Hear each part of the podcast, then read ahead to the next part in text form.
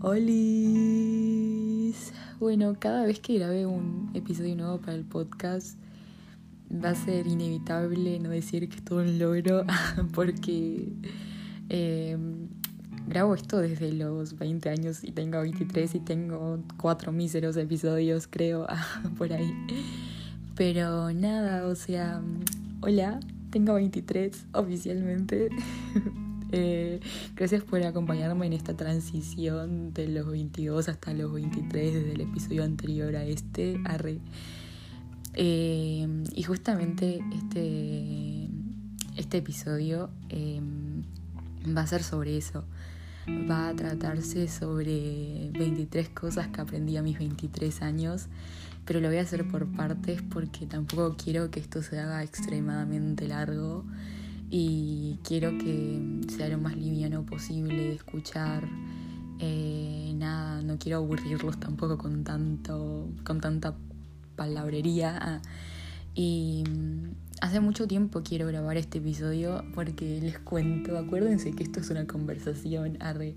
Ustedes pueden responder el podcast si quieren. Ah, tipo, eh, yo cuando tenía 18 años, eh, yo soy full consumidora de youtubers, o sea, era, al menos en mi adolescencia, era full niña rata, arre. Nada, em, me gusta mucho una youtuber que se llama Nat Campos y me acuerdo que ella cuando cumplió 23 años yo tenía 18 y mm, ella hizo un video que se llamaba justamente algo como 23 cosas que aprendí a mis 23 años. Y yo me acuerdo de cuando vi ese video fue como, wow, 23 años, una vida entera. tipo, era como que no lo veía como un escenario para mí súper, hiper, mega lejano y pensaba, no, ni a palo llego a esa edad, o sea, se termina el mundo, hay un apocalipsis zombie antes, eh, no sé, pandemia, en real sí hubo una pandemia, pero detalles, eh, nada, o sea, era como que una edad súper, hiper, mega lejana. Y yo pensaba, ¿cómo será mi vida cuando tenga 23 años? Y justo tipo días, semanas antes de cumplir, me acordé de eso, me acordaba de ese video de ella y de cómo me sentía yo al respecto cuando lo vi, o sea, a mis 18 años, y pensaba, los 23 es un montón, pero sin embargo ahora yo tengo 23 y no sé, me siento tan chiquita, tipo, para, no sé, eh, sobrellevar la existencia misma, es como que no, no sé, es muy raro Tipo, es muy raro, es muy igual, pero es muy diferente al mismo tiempo. Y nada, es, como que demasiado asimilar esto. Pero, en fin, cuestión, quería compartirles al menos hoy unas 10 o 11, 10 u 11 cosas más o menos, ah, que 11, tipo, que como que, no sé si son consejos, no son consejos en realidad, son como que, qué sé yo, formas que tengo yo de sobrellevar situaciones y, que las aprendí teniendo en estos 23 años de existencia de vida misma. Y nada, em, algo sumamente importante que aprendí fue el hecho de que en realidad, tipo, nunca es lo que se dice, sino la forma en la cual se transmite lo que queremos decir. Yo siempre pienso, o sea, para mí esto es demasiado clave. Yo, por ejemplo, soy una persona que, que, no soporta que le hablen mal o que le levanten la voz o que como que cambien su tono de voz cuando hablan conmigo. Es como yo al menos lo veo o sea, quizá muchos van a decir, ay, estás sobre exagerando la situación, pero para mí es una falta de respeto. o sea, eh, es como, no, no, o sea, a mí no me levantes la voz, o sea, a mí hablame bien, o sea, no, pero en serio, o sea, para mí nunca es la, eh, para mí nunca es lo que se dice, sino la manera en la cual se dice eso, o sea, ya sea tono de voz y ya sea palabras también. Yo creo que hay maneras de transmitir cosas honestas de forma muy sutil y la persona lo va a entender de todos modos. Em, eh, yo soy fiel militante de que totalmente, o sea, se tiene que ser franco con el otro y se tiene que, que ser sincero y exteriorizar eso, que haya ese intercambio de, no sé, hubo una situación X que me molestó, ir y decirla totalmente, concuerdo. Pero yo creo que es la forma, o sea, es la manera, tipo, siempre, al menos yo siempre busco eso, una, un contexto, escenario, situación eh, de transmitir mi molestia o mi o ese enojo o lo que sea de la forma más tranquila posible porque justamente a mí no me gusta que Em, no sé, sean bruscos conmigo o que me digan cosas como que eh, demasiadas, eh, como que fuertes. Y siempre he tenido confrontaciones, o sea, siempre no, porque odio las confrontaciones, ah, pero tipo, generalmente cuando tengo confrontaciones con algunos amigos es por eso, o sea, porque por ahí las personas justamente, obviamente no son, todos somos diferentes y tenemos formas distintas de transmitir nuestros eh, sentimientos y contextos, situaciones, y a veces no se hace de la forma más delicada posible. Y por eso siempre digo, o sea, a mí me lo decís con paciencia porque soy chiquita, arre, nada, o sea, eh, eso es algo sumamente importante y lo milito ideológicamente, tipo, nunca es la forma en la que se dice, sino cómo se dice. Ah. Em, después, una cosa acá es como un popular opinion, es inglés, nadie me lo roba, em, que sé que por ahí le va a hacer mucho ruido a las personas, pero al menos yo lo percibo así, que es el hecho de que em, está bueno ser, neutral, o sea, no está mal, para mí no está mal eh, posicionarnos eh, desde un, no sé si objetivo es la palabra, porque no sé si en realidad es posible desarraigarnos por completo de nuestra eh, subjetividad, pero yo al menos soy una persona que es cero extrema en situaciones. Obviamente sí tengo mm, opiniones, puntos de, puntos de vista, puntos de vista y principios, valores que mm, están bien posicionados y que yo no, no los negocio, pero eh, creo que el hecho de ser neutral va mucho con la empatía porque eh, yo entiendo que todos tenemos un contexto totalmente diferente, un trasfondo social y obviamente que no puedo medir la regla del otro o sea, no puedo medir al otro con mi regla, o sea, de vida. Em, obviamente que la persona que está atravesando cierta situación o que tiene cierta opinión de X tema, lo tendrá porque está condicionado o condicionada por situaciones que le tocó sobrellevar. Y, por eso, o sea, nunca voy a decir... Eh, este extremo está completamente bien y este extremo está completamente mal en una situación, porque para mí no es así, o sea, para mí está bueno eh, ver la vida en matices. Obviamente es como digo, hay situaciones y situaciones, pero al menos en discusiones eh, yo tiendo a sobrepensar mucho y, a decir, eh, bueno, tendrás razón en esto, pero por ahí, en esta situación, la persona lo ve de esta determinada forma o lo que sea, o sea, y no solo discusiones, sino que parámetros en la existencia misma en sí, o sea, em, nunca voy a como que defender por completo la postura de alguien más.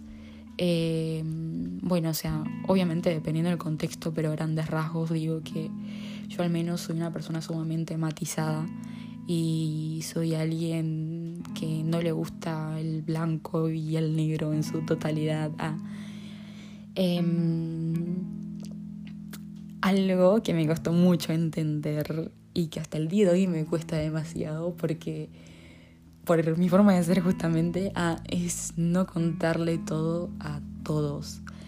Y pasa que yo, no sé, me pasa algo, ya sea bueno, ya sea malo, y yo quiero ser como, no sé, una oradora motivacional que se sube a un escenario y ventila toda su, no sé, su vida. Es como que hoy almorcé milanesa y bueno, almorcé milanesa y miren, o sea, eh, hice esto y hice aquello, no sé, es como que, no sé, me encanta exteriorizar todas las cosas que me pasan, ya sean buenas o malas, pero me di cuenta que es malísimo eso porque no todos...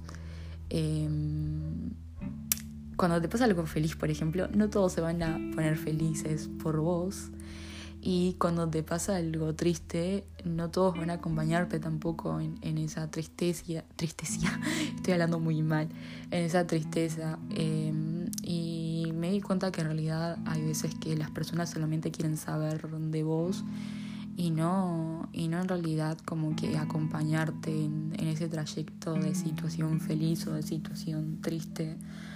Y mm, también, o sea, no todos son como que confidentes, o sea, no todos son tus amigos y eso me costó entender, o sea, no todos van a estar 100% feliz por lo que te pasó y, a veces hay personas que, solo, que solamente van a querer saber qué te pasa, pero por mera curiosidad y no porque realmente les importe lo que te sucede. Y eso es algo que a mí me costó demasiado entender.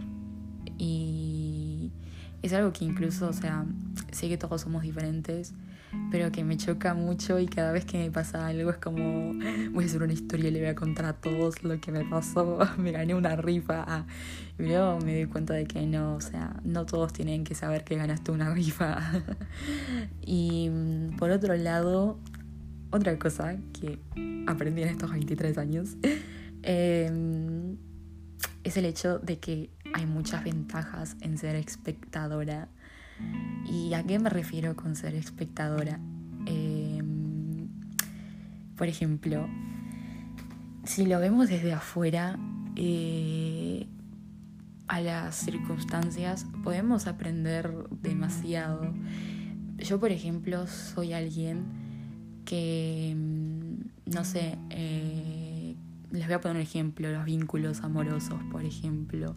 Yo nunca me vinculé eh, formalmente, amorosamente, ah, me salió rima, ah, con alguien, pero yo, por, pero por ejemplo, eh, gracias a eso y gracias a los escenarios que transcurrieron a mi alrededor y, y todo, yo sé lo que yo no quiero ser en una relación el día que la tenga. Em, y obviamente sé que es diferente ser espectador a ser protagonista.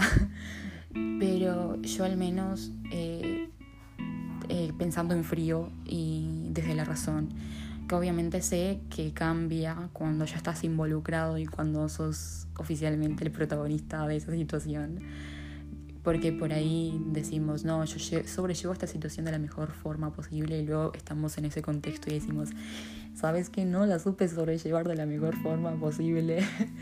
y, pero yo en serio, es como que eh, he visto, qué sé yo, amigos, eh, situaciones, eh, personas cercanas, no sé, que en confianza me han contado cosas de no sé, de cómo se vincularon amorosamente con alguien o lo que sea, y es como que mm, esta persona no fue muy amigable contigo, o vos no fuiste muy amigable con esta persona, o no sé, es como que algo que aprendí demasiado de, eso, o sea, Obviamente a todos nos gustaría ser protagonistas en algún momento, pero siento que está tan desmitificado como que mm, el hecho de ser espectador y que es onda, ay, ¿cuándo me va a tocar a mí? Ya quiero que llegue o lo que sea, pero eh, siento que hay, es muy fructífero ver las situaciones desde,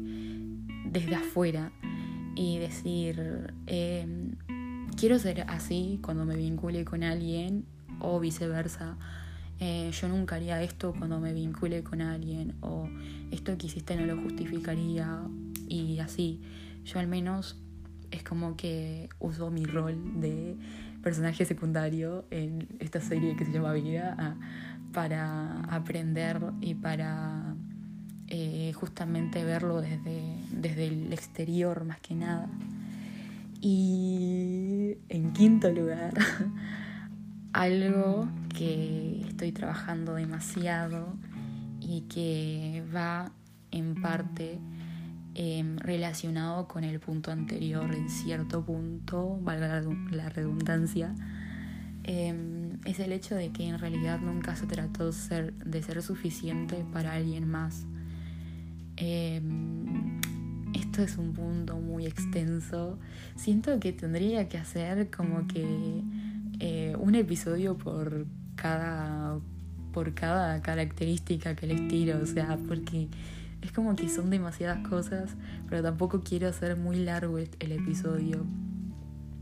Eh, nada, nunca se trató, se trató, nunca se trató de ser suficiente para otra persona. Eh, siempre se trata de ser suficientes para nosotros mismos.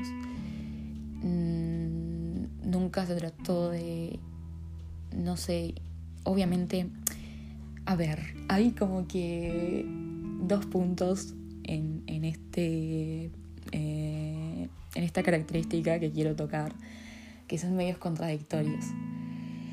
Obviamente, creo que por amor las personas sí cambian y qué sé yo, al menos yo creo que cuando en realidad sí estás eh, enamorado o tenés como que cierto afecto hacia alguien y hay situaciones que sabes que a la otra persona le duelen, vos cambiás justamente por amor. Pero eh, en realidad eh, porque te sale naturalmente, ¿entendés? O sea, no, no te obligas. O sea, si te lo tengo que pedir, yo no lo quiero. Arre. O sea, nunca se trató de forzarnos, o sea, nunca se trató de mortificarnos para estar a la altura de alguien, o sea, qué sé yo, eh, muchos trastornos alimenticios, por ejemplo, salieron y fueron raíz, eh, tuvieron como que ese punto de inflexión en eso, en el hecho de, de no sentirnos suficientes para alguien más, o sea, eh, y de creer que nunca íbamos a estar a la altura de, de otra persona. Y en realidad nunca se trató de eso. En realidad se trató de, como hablaba en el episodio anterior, de, de ver a nuestro cuerpo como esa, como esa casita y como esa cajita.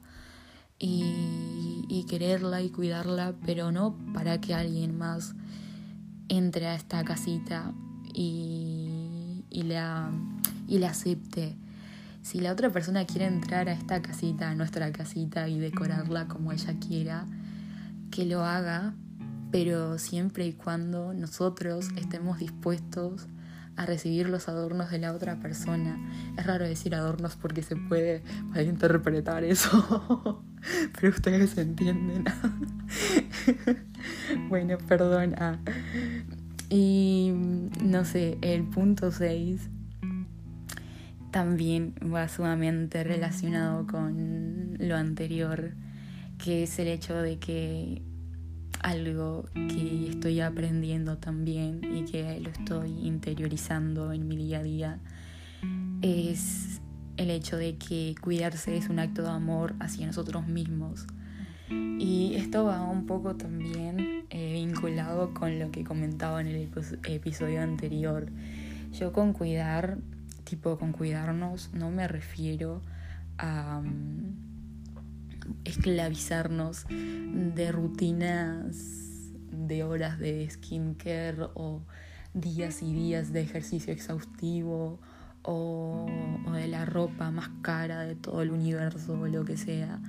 Eh, yo con cuidarnos eh, me refiero a pequeños detalles que podemos tener con nosotros mismos, que nos hace feliz a lo largo del día.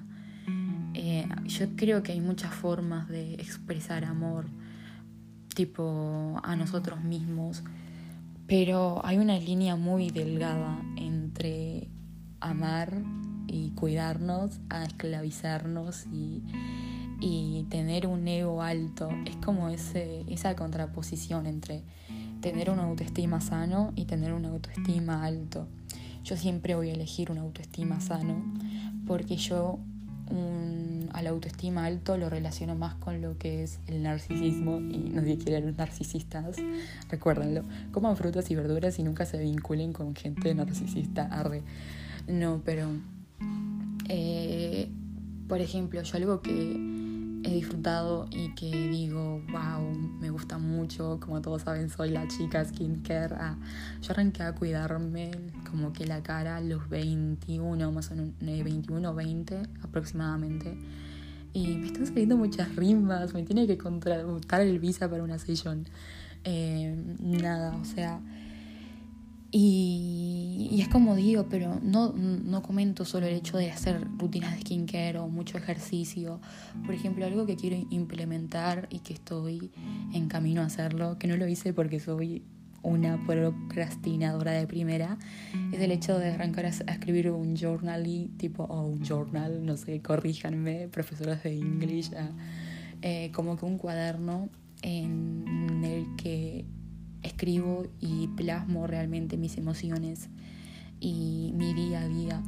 Y he visto que eso es como que un hábito eh, sumamente beneficioso para las personas que lo hacen y también eh, es como que te hace como que bajarle un poco el ruido de los pensamientos porque obviamente los, los plasmas en, en eso, en, en papel y hoja y es como que todo eso como que toda esa desorganización de, pensamientos y eso que tenés en la cabeza, eh, los haces real acá en este plano y es como que se transfieren de tu cabeza al papel a... Y nada, eso eh, he visto que es un re buen tip para, qué sé yo, disminuir la ansiedad, por ejemplo, porque organizas tus ideas que están en la cabeza pero en el papel y ahí decís, bueno, eh, puedo hacer esto y esto y puedo evitar esto y esto porque lo tenés plasmado en la hoja. Eso es un tip que les tiro, que, he visto y del que he leído eh, bastante últimamente y vi que, como dije, es súper beneficioso. Otra cosa que es un pilar para mí, que es onda, señora, usted está aprendiendo esto y necesita exteriorizarlo y compartirlo con todo el mundo, es a no procrastinar. O sea, procrastinar para las personas que, por ahí no, no, tienen claro qué es, es perder el tiempo. Es, eh, tenés una tarea X, no, voy a desgastar esta hora en viendo TikToks, por ejemplo. O sea, Ustedes nos dan una idea de lo que procrastino yo, o sea, bueno, de lo que procrastinaba, más bien dicho. Eh, ahora estoy intentando como que dejar de, de, hacer tanto eso, pero en su momento era como no onda. Estoy perdiendo miles, bueno, no miles, pero muchas horas en el celular. Eh, estoy pendiente a que me respondan mensajes, estoy pendiente de lo que sea, ¿entienden? Y, nunca me ponía a hacer lo que tenía que hacer realmente, o sea, nunca, qué sé yo, dejaba para último momento estudiar, dejaba para último momento eh, lavarme el pelo, lo que sea. Y no, o sea, la procrastinación, al menos para mí, es mi peor enemiga.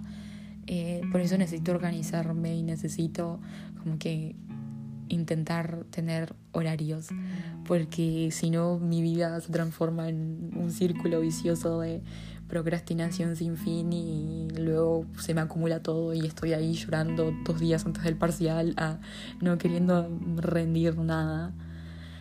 Eh, Bueno, yo a los próximos puntos, no sé cuántos episodios van a ser de, de esto, pero tampoco quiero que se hagan muy largos como comenté anteriormente.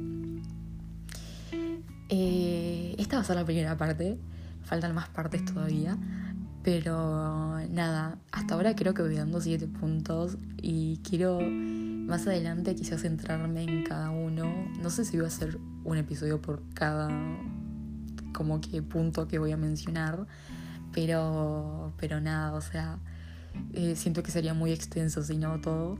Y no sé si las personas quieren escucharme tanto tiempo hablando de, de estas banalidades. Eh, voy apenas 7, son 23, así que traigan sus pops y para los siguientes episodios que voy a seguir nombrando. Eh, pero estoy muy feliz gracias a mi público estremecedor de dos personas que me escuchan y voy a seguir compartiendo eh, estas características que posiblemente, quizá, eh, a casi nadie le interese escuchar, arre, pero a mí me hace muy feliz eh, sentir que estoy hablando sola. pero nada, espero que tengan una linda semana. Voy a intentar grabar episodios mucho más seguido. Lo estoy cumpliendo, eh, lo estoy cumpliendo. Es todo un récord para mí esto. Y bueno, eso fue todo por hoy quizá este, este saludo es muy brusco, tendría que, vieron, tendría que, que dedicar, que dedicarme a, hacer una, una salida más digna, por Dios. Ah. Pero nada, eh, buena jornada laboral a mis pilovers. Nada, cuídense y yo soy 3,14, cambio y fuera.